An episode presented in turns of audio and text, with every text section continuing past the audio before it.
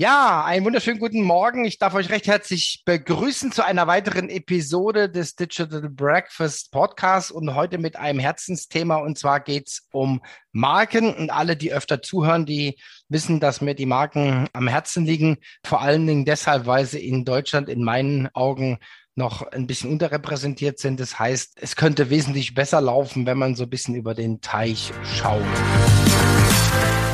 Herzlich willkommen zum Podcast des Digital Breakfast. Thomas Barsch spricht darin mit Experten über Themen der digitalen Transformation. Er veranstaltet jeden Dienstag und Freitag das Digital Breakfast. Alle Informationen dazu findest du auf www.digitalbreakfast.de. Abonniere dort den Newsletter und außerdem abonniere diesen Podcast und bleibe auf dem Laufenden. Mein Name ist Valerie Wagner und ich wünsche dir viel Spaß beim Hören.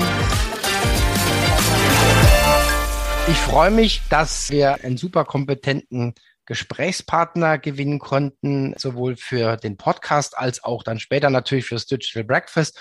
Und ich begrüße den Nils Pickenpack von Connection Brands. Ja, guten Morgen, Thomas. So, Nils. Jetzt, jetzt haben wir es. Jetzt haben wir es, ja. Was die Zuhörer ja nicht merken, dass wir also ein paar Versionen gebraucht haben, weil ich ein bisschen Schwierigkeiten hatte mit deinem Nachnamen, unverständlicherweise. Aber vielleicht fangen wir so an. Erzähl mal ein bisschen was über deine Vita. Was hast du schon so gemacht und wo treibst du dich rum, auf welchen Themengebieten? Ja, erstmal schönen guten Morgen. Wie gesagt, mein Name ist Nils Pickenpack von Connecting Brands.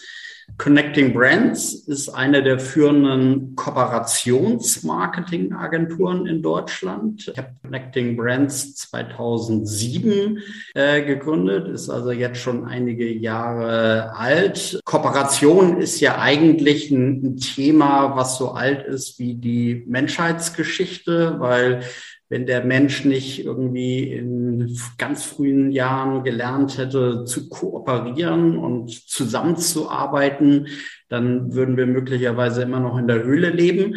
Aber der, der Mensch äh, ist halt in der Lage zu sagen, Kräfte zu bündeln und dementsprechend sind wir da vorangekommen. Und 2007, als ich Connecting Brands gegründet habe, waren wir sicherlich so eine der ersten Agenturen, die sich das Thema Markenkooperation explizit auf die Fahnen geschrieben haben. Also wie gesagt, kooperiert wurde auch schon vorher. Es haben Werbeagenturen auch kooperiert Kooperation für ihre Kunden gemacht oder auch im äh, Medien-PR-Bereich wurde kooperiert, so die bekannten Medienkooperationen. Aber es war halt nicht so, dass Agenturen sich exklusiv das Thema Kooperation auf die Fahnen geschrieben haben. Und äh, ja, be bevor ich Connecting Brands gegründet habe, war ich sieben Jahre in einer POS-Marketing-Agentur in einer Führungsposition tätig, wo wir im Bereich Brand Activation gearbeitet haben. Auch da habe ich das Thema äh, Kooperation war Teil des Jobs und habe gemerkt, dass da großes Potenzial in dem Thema ist, weshalb dann irgendwann der Schritt kam zu sagen, ich mache das auf eigene Rechnung. Und meine, sag ich mal, beruflichen ersten Steps hatte ich in der Konsumgüterindustrie. Ich habe nach dem Abitur und Bundeswehr erst ein duales Studium bei Chibo in Hamburg gemacht habe danach BWL in Hamburg, Saarbrücken und in den USA studiert und habe nach dem Studium meine ersten Erfahrungen bei Unilever, auch in Hamburg im Produktmarketing. Von daher haben wir auch bei äh, Connecting Brands gewissen Fokus auch auf die Konsumgüterindustrie und bieten einige Dienstleistungen an, die speziell auch für die Konsumgüterindustrie sind. Es ist ja doch in der Tat so, dass jetzt im Marketing und auch dann im Thema Marken so, dass dann die Consumer dann schon auch immer Vorreiter sind, ja. Ja, mu muss man ganz klar sagen. Also wer bei Unilever dann im Produktmarketing anfängt, der bekommt da eine ganz exzellente Marketingausbildung. Also ist eine super Schule gewesen. Also das ist so Produktmarketing at its best, was, was man da lernen kann. Und davon profitiere ich heute natürlich immer noch. Also auch so das Netzwerk, was man sich in der Zeit Aufgebaut hat. Viele Kollegen aus der damaligen Zeit sind jetzt wirklich in ganz Deutschland und Europa irgendwo in führenden Positionen verstreut. Also das ist schon viel wert muss vielleicht meine Aussage vom Anfang ein bisschen revidieren, was Marken, was Branding angeht. Also mein Fokus ist ja B2B. Also ich sehe auch die B2B-Marken. Das ist sicherlich bei B2C, haben wir da sicherlich auch eine ganz andere Lernkurve, einen ganz anderen Status in Deutschland jetzt mit den großen, wie du es gerade gesagt hast. Ja, aber ich habe immer wieder auch ein paar mega exzellente, die ich so ein bisschen beobachte. Vielleicht sprechen wir da nachher nochmal drüber, wer da so seinen Job gut macht. Ja. Es gibt ja viele Leute, die einen super Job machen. Ja, absolut, absolut absolut, ja. Also vielleicht kommen sie nicht immer so empor, ja. Du hast gerade ein Stichwort gesagt, Brand Activation. Ja. Was verstehst du darunter? Also gerade mal für unsere Hörer, die vielleicht nicht so versiert sind, wie würdest du den Begriff erläutern, ausgestalten? Ja, bei Brand Activation geht es eigentlich darum, Marken erlebbar zu machen, jenseits der klassischen TV-Werbung, also alles das, was sogenannte Above-the-Line-Kommunikation ist, sind also diese klassischen Medien, TV, Radio, Print Print. Online ist natürlich in den letzten Jahren ganz stark auf dem äh, Vormarsch, was insbesondere ja so der Printbereich zu spüren äh, bekommt. Auch diese ganze Outdoor-Werbung hat sich eigentlich mehr von einem Below-the-Line-Medium zu einem klassischen Above-the-Line-Medium entwickelt. Aber bei Brand Activation geht es, wie gesagt, um das Erlebbarmachen von Marken, Marken zu inszenieren irgendwo an Orten, wo man das vielleicht nicht erwartet, mit anderen Marken in Kontakt kommen. Da spielt natürlich dann auch das Thema Kooperation eine große Rolle. Ich kooperiere mit einer anderen Marke, die vielleicht eine Zielgruppe anspricht, die vielleicht meine Marke noch nicht so sehr kennt und ich kooperiere halt mit dem Ziel,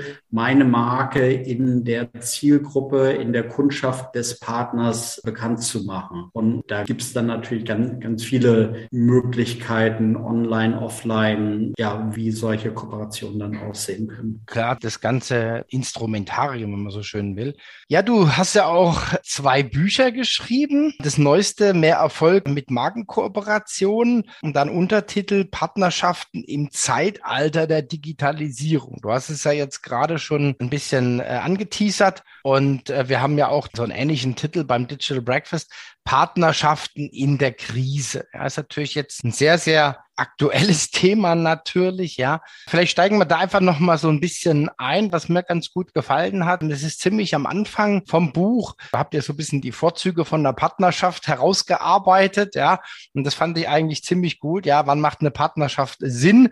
Idealerweise, ich mache es jetzt mal mit meiner Formel, wenn eins plus eins nicht zwei gibt, sondern mehr. Genau. Kooperationen sollten halt immer einen Mehrwert in irgendeiner Form erzeugen, sowohl für die beiden beteiligten Partner wie auch für die gemeinsame Zielgruppe, weil letztendlich geht es ja um, um die Kunden, um, um die Zielgruppe. Und wenn die Zielgruppe aus so einer Kooperation für sich keinen Mehrwert ziehen kann, ist es eigentlich auch für die beteiligten Partner der Mehrwert nur sehr begrenzt.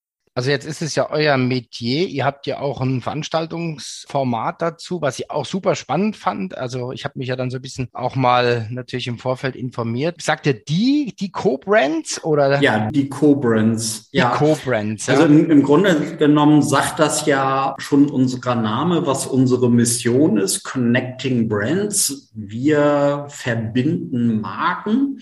Und zu unseren Dienstleistungen gehört natürlich auch für Unternehmen gezielt Kooperationspartner zu suchen und Kooperationskonzepte zu entwickeln. Das kann man natürlich auch nur in einem begrenzten Umfang machen. Und um das ganze Thema etwas zu skalieren, haben wir mit der Co-Brands eine Plattform geschaffen, wo Unternehmen gezielt geeignete Kooperationspartner finden, weil das ist eigentlich auch immer die Schwierigkeit bei Kooperationen. Man hat vielleicht eine Idee, was man machen möchte und was für eine Kooperation man machen möchte.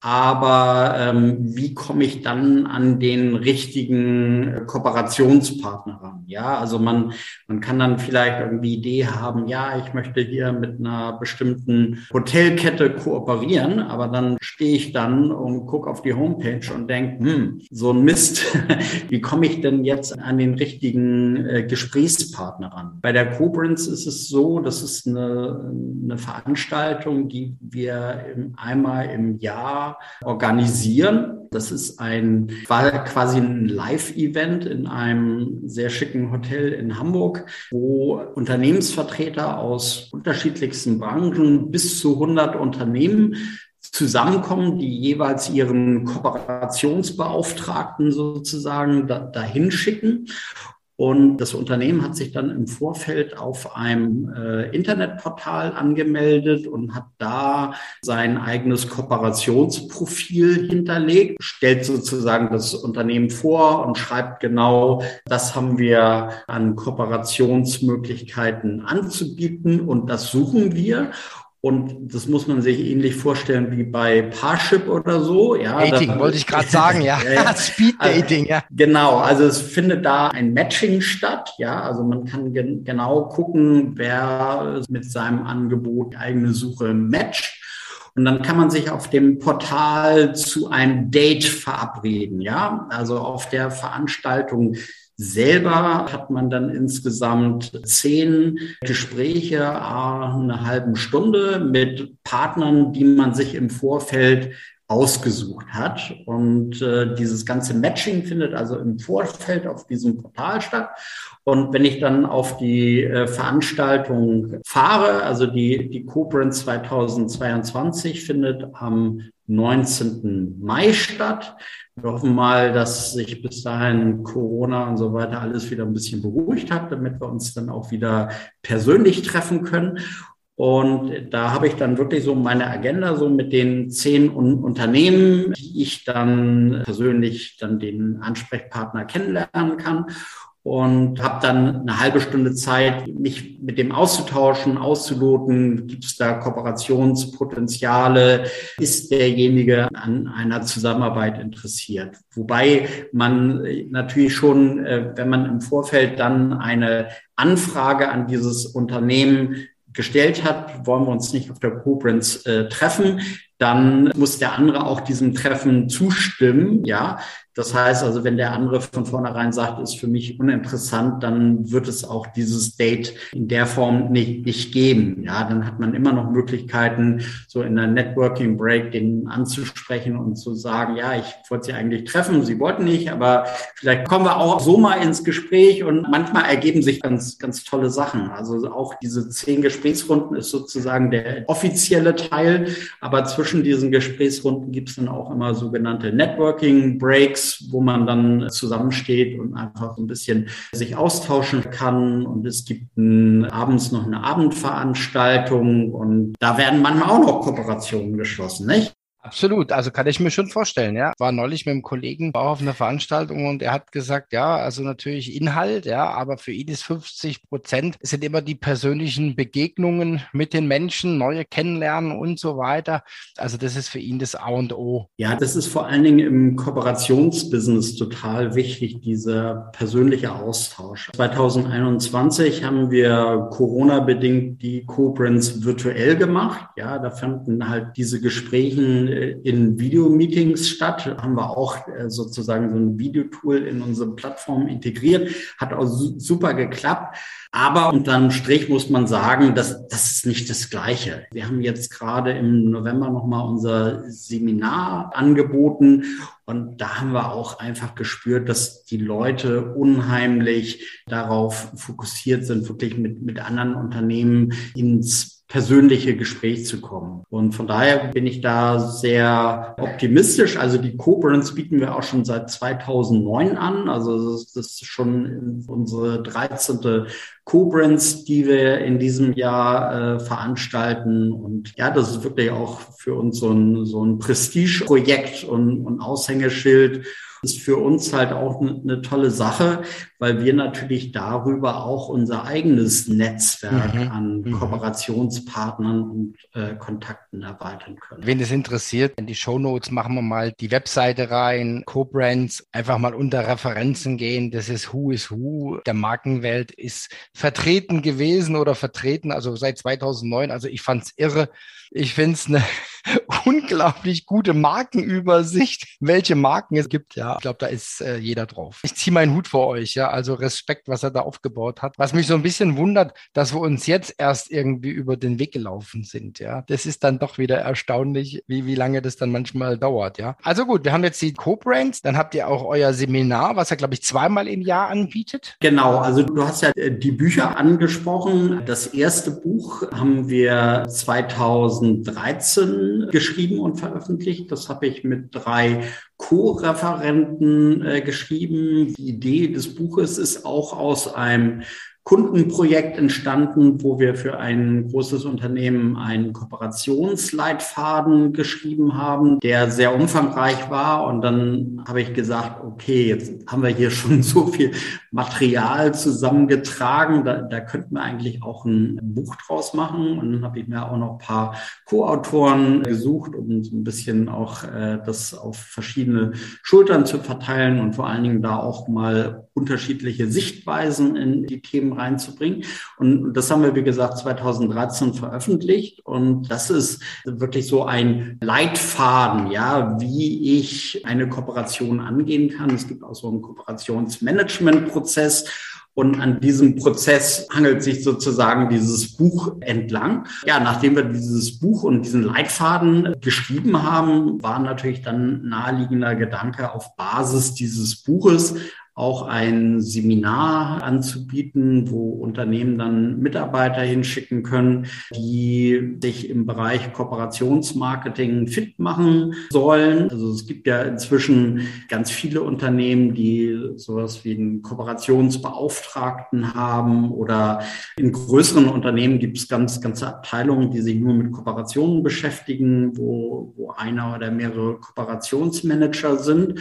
Wir haben halt auch festgestellt, dass relativ wenig Angebote am Markt sind. Und dieses Seminar bieten wir zweimal pro Jahr an. Und das ist immer gut besucht.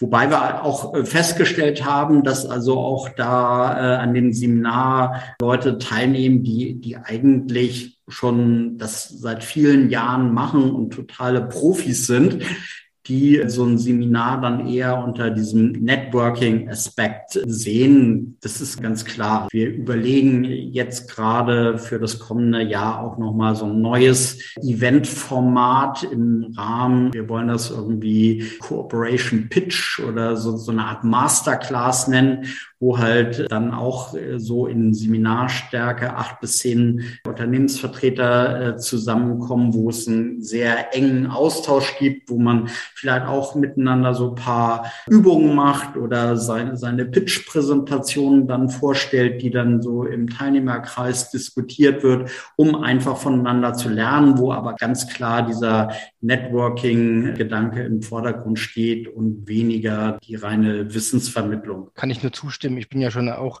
jetzt einige Jahre immer irgendwie im Bereich Bildung tätig. Also seit 1996 habe ich immer irgendwas mit Fortbildung zu tun gehabt. Ich kenne so die Menschen, also die das sagen, okay, naja, ich bin jetzt zwar schon 20 Jahre im Vertrieb, aber ich gehe trotzdem mal auf ein Vertriebstraining, ja. Und das hat mein Chef, der ein brillanter Vertriebler war, hat es auch gemacht und hat dann immer gesagt, naja, gut, also es schleift sich ja auch viel ein und es ist immer mal wieder gut, dann wieder was aus dem Gedächtnis hervorzuholen, ja. Also auch wenn ich das schon mal mal gelernt habe, heißt ja nicht, dass ich das dann beibehalten habe und so weiter. Und man kriegt da ja auch Inspiration und lernt neue Leute kennen. Also von daher kann ich mir das sehr, sehr gut vorstellen, ja. Mein erster Eindruck war, Mensch, ich will mich auch mal anmelden. Ja, also finde ich sehr, sehr spannend. Ja, gut. Also das waren jetzt die Formate, die Bücher. Und jetzt gehen wir vielleicht nochmal in so einen Prozess rein. Also wie sieht sowas aus? Wie unterstützt ihr da zum Beispiel jetzt bei, neben den Dingen, die wir jetzt schon angesprochen haben? Was ist dann noch euer Job? Ja, wie gesagt, also so der Kern ist eigentlich, dass Unternehmen auf mich zukommen oder auf uns zukommen und, und sagen, ja, wir, wir wollen Kooperationen machen, kannst du uns dabei unterstützen? Ja, können wir. Und ganz wichtig am Anfang ist erstmal die interne Vorbereitung auf so eine Kooperation. Man muss sich erstmal Ziele definieren. Warum will ich eigentlich kooperieren? Und wenn ich, ich sag mal, ich habe jetzt irgendwie einen Online-Shop meinetwegen und mein Ziel ist, ich will neue Kunden gewinnen. Ja, das ist ein ganz banales Ziel, was eigentlich ja die allermeisten haben. Ich will neue Kunden gewinnen. Wir haben auch mal so im Rahmen einer Studie herausgefunden, was ist das wichtigste Ziel von Markenkooperationen? Ja, es ist die Neukundengewinnung. Dann muss ich natürlich mich erstmal fragen, okay, wenn ich neue Kunden gewinnen will, ist eigentlich eine Kooperation der richtige Weg, um dieses Ziel zu erreichen. Also ich muss eigentlich immer, wenn ich meine Ziele definiert habe, gucken, kann ich diese Ziele auf, sage ich mal, klassischen Wege erreichen. Zum Beispiel, ich schalte irgendwie Werbung oder ist Kooperation eine Alternative, weil ich vielleicht meine Ziele irgendwie günstiger, effizienter, schneller besser erreichen kann. Manchmal sind es ja auch komplexe Zielsetzungen, die erreicht werden sollen. Und nicht immer ist Kooperation dann wirklich das Allheilmittel. Und deshalb muss man das immer gegeneinander abwägen. Was auch ein ganz wichtiger Punkt ist, was ich auch immer wieder feststelle, wenn äh, Unternehmen sagen, wir wollen kooperieren, dass ich dann frage, okay, wenn ihr kooperieren wollt, was denn eure Gegenleistung? Was ist für ein Partnerunternehmen interessant, mit euch zusammenzuarbeiten? Weil ganz, ganz häufig stelle ich fest, ja, keine Ahnung, wir wollen kooperieren, wir wollen Leistung des Partners, aber was wir dem Partner da im Gegenzug anbieten können, ja, wissen wir nicht so genau. Im Zweifel können wir denen vielleicht irgendwelche Produkte zur Verfügung stellen oder Geld, ja. Aber wenn ich nur Geld zur Verfügung stelle, dann bin ich eigentlich auch nicht mehr im Bereich der, der Kooperation, sondern dann kaufe ich mir Leistungen ein. Und ich kann natürlich dann immer noch sagen, okay, dann so auf einer Markenebene, ja, bin ich natürlich dann irgendwie auch Marken-Image-Transfer, wenn die eine Marke mit der anderen zusammenarbeitet. Aber un unser Ziel ist, ist ja eigentlich immer diese klassische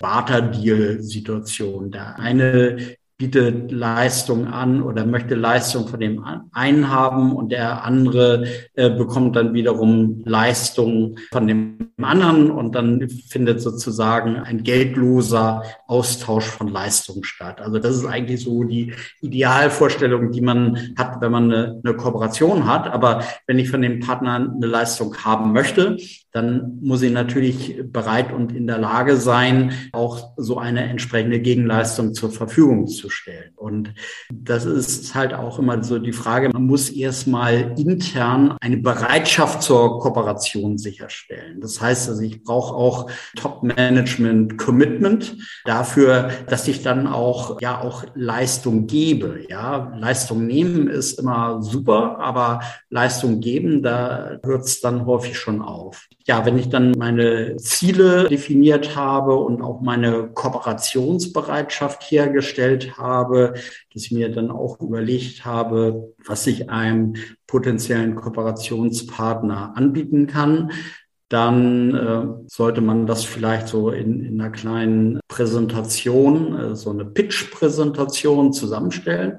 Hatte ich ja auch im Zuge dieser Masterclass gesagt, dass dann Unternehmen so eine kleine Pitch-Präsentation haben, wo sie sich als Unternehmen kurz vorstellen, wo sie die Kooperationsidee kurz vorstellen, wo sie sagen, äh, das möchte ich gerne von euch haben und das kann ich dafür im Gegenzug anbieten, ja.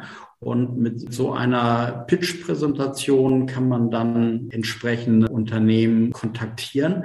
Das ist halt dann der Punkt. Wir, wir beraten halt äh, Unternehmen, wie so ein Kooperationskonzept aussehen könnte, bereiten dann so eine Pitch-Präsentation vor und wir verfügen halt dann über ein, ein großes Netzwerk an Unternehmen, die wir gut kennen, die vielleicht auch mal an einer Conference teilgenommen haben, von denen wir wissen, was sie für Kooperationen suchen und stellen denen dann in Absprache mit dem Kunden diesen Kooperationsansatz vor und vermitteln dann diese Kooperation, bringen die Unternehmen zusammen an einen Tisch, wo dann halt diese Kooperationsidee dann aber auch nochmal unter Einbindung des Partners ausgearbeitet und konkretisiert wird. Und wenn dann das Kooperationskonzept steht, dann wird das Ganze in eine, ja, in einen Kooperationsvertrag oder Kooperationsvereinbarung gegossen. Der Kooperationsvertrag ist sozusagen dann der offizielle Startpunkt der Kooperation. Manchmal äh, begleiten wir auch dann noch die operative Umsetzung der äh, Kooperation, aber in den meisten Fällen wird das dann unter den Unternehmen dann bilateral direkt gemacht, weil wir dann so in, in der eigentlichen Umsetzung nicht mehr so einen großen Mehrwert erzielen können. Okay, also ihr seid eher so von der Idee bis die Kooperationsvereinbarung unterschrieben ist, das ist so eure Begleitung, die ihr dann anbietet, ne? Genau. Also weil die Umsetzung, das ist natürlich viel so Abstimmung von Werbemitteln. Da sind wir dann eigentlich nur noch Sprachrohr. Natürlich, wenn es irgendwelche Fragen äh, gibt oder vielleicht ja auch mal in, in einer Zusammenarbeit irgendwie ein Problem gibt, ein Thema, was irgendwie strittig ist oder so. Und, und da treten wir dann natürlich dann auch irgendwie dann als Mittler und, und helfen dann, die Probleme dann auch aus der Welt zu schaffen. Du hast jetzt was ganz, ganz Interessantes am Anfang gesagt. Da möchte ich nochmal gerne einsteigen. Wie erreiche ich jetzt meine Ziele? Welche Instrumente kann ich nehmen? Also ich habe jetzt meinen ganzen Werkzeugkasten, ja, von SEO, von SEA, von Banner und von Newsletter, Dialogmarketing, also jetzt klassisch und so weiter. Und dann kommt jetzt als weiteres Instrument, so nenne ich es jetzt mal so eine Markenkooperation dazu. Habt ihr das schon mal irgendwie in Relation gebracht? Also die unterschiedlichen Kanäle bewertet? Also man kann ja nicht sagen, hier, ich mache online und ich mache Kooperation. Also Kooperation äh, heißt ja erstmal, dass ich mit einem anderen Unternehmen zusammenarbeite.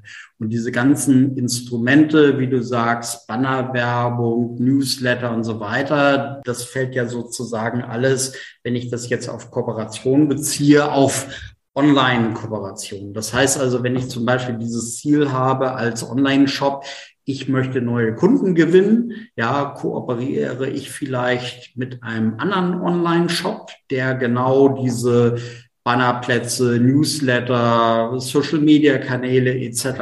anbietet und da werde ich als Partner in, in seine Kommunikationskanäle mit eingebunden, vielleicht mit einem Mehrwertangebot oder wie auch immer. Und umgekehrt würde ich dann äh, den Partner dann auch in meine Kanäle einbinden. Ja, das ist, wäre jetzt sozusagen so eine Kooperationsform Online und Social Media Kooperation. Aber es gibt natürlich ganz, ganz unterschiedliche Kooperationsformen. Es gibt dieses klassische Co-Advertising, das bezieht sich dann auch eher auf die klassische Kommunikation oder ich habe ein Co-Branding, wo ich vielleicht ein gemeinsames Produkt erstelle. Also ist zum Beispiel mal so einen klassischen äh, Fall gehabt. Da hat 20th Century Fox mit, äh, ich muss mal Pick und Kloppenburg, glaube ich, kooperiert. Das war so ein Animationsfilm Rio. Und da haben sie mit äh, Pick und Kloppenburg zusammen eine Modekollektion für Kinder entwickelt, wo dann diese Motive von diesem Film auch auf T-Shirts und so weiter drauf waren. Und die ganze Kinderklamottenabteilung war dann so in diesem Look and Feel von diesem Film dekoriert und so weiter. Und Und das hat man natürlich zum Filmstart gemacht. Und Pick und Kloppenburg hatte ein ganz tolles Thema und eine witzige Kampagne. Und äh, für 20th Century Fox war natürlich das Ziel, diesen Rio-Film bekannt zu machen, damit dann am Ende des Tages viele Leute ins Kino gehen und, und sich den angucken. Ja, das ist halt so eine klassische Kooperation, die sicherlich auch im Online- und Social-Media-Bereich äh, stattgefunden hat, aber auch ganz klassisch offline in den Schaufenstern der Kaufhäuser und in der Kinderbekleidungsabteilung. Und es hat ein Presseevent gegeben und da waren die ganzen prominenten Schauspieler, die diesen Charakteren in den Film ihre Stimme geliehen haben und so weiter und so weiter. Also eigentlich probiert man dann auch immer, wie so im, wir haben über Brand Activation gesprochen, Marke erlebbar machen, 360 Grad Kommunikation. Also man ist zumindest immer unser Wunsch und Vorstellung, das nicht nur so singulär über einen Kanal zu machen, sondern wenn es denn geht und, und Sinn macht, das wirklich dann so ein umfassendes Kommunikationskonzept zu entwickeln. Jetzt ist mir gerade noch was eingefallen für das Thema Markenkooperation. Du hast gesprochen Leistung gegen Leistung und da ist mir der Gedanke gekommen, der Kooperationspartner hat ja dann idealerweise eine Leistung, die der andere nicht so schnell mit Geld einholen kann. Ich will es mal so ausdrücken. Ja, also er hat schon was, was er geben kann. Genau. Äh, weil es ja mit die Frage Make or Buy, also jetzt mal ganz, ganz flapsig, ja. Und wenn er weiß, okay, er hat, der andere hat jetzt einen Zugriff auf 10.000 Businesskunden oder auf zwei Millionen Consumer, Endverbraucher, ja, da ist die Frage, okay, wie teuer ist es, wenn ich die jetzt bespielen möchte, ja, und da spielt dann die, die Kooperation eine Rolle, weil der hat die hier jetzt heute und legt die quasi in die Waagschale. Ja, genau. Also im Grunde genommen ist, ist es ja so, dass man hinter eigentlich alle Kooperationsleistungen irgendwie auch ein Preisschild schreiben kann. Ja, so diese bekannten Tausender Kontaktpreise. Das ist natürlich dann immer auch Auslegungssache. Also es muss sich so die Leistung Gegenleistung ungefähr die, die Waage halten, aber man muss es auch nicht immer auf Heller und Pfennig dann ausrechnen. Aber im Grunde genommen ist es halt so, dass man hinter eine Leistung ein Preisschild äh, schreibt und, und dann halt guckt, dass man für den Partner eine entsprechende Gegenleistung bereitstellen kann. Und wie hoch dann dieser Preis ist, hängt ja dann auch ein Stück weit davon ab, wie attraktiv ist es für den anderen. Also wenn jetzt äh, ich auf die Zielgruppe meines Partners scharf bin, aber der Partner nicht an meiner eigenen Zielgruppe interessiert ist, dann muss ich mir halt überlegen, was könnte denn für den Partner sonst noch interessant sein, was für ihn dann wiederum einen Mehrwert darstellt. Also am Ende des Tages ist es wichtig, dass beide mit dem Gefühl aus der Kooperation rausgehen, dass es irgendwie die Waage ausgeglichen ist und äh, dass man Leistungen bekommen hat, die für einen selber einen, einen Mehrwert darstellen. Das hat natürlich dann immer noch auch so eine, äh, sage ich mal, äh, buchhalterische Komponente, was häufig vergessen wird. Auch Kooperationsleistungen sind umsatzpflichtige Umsätze.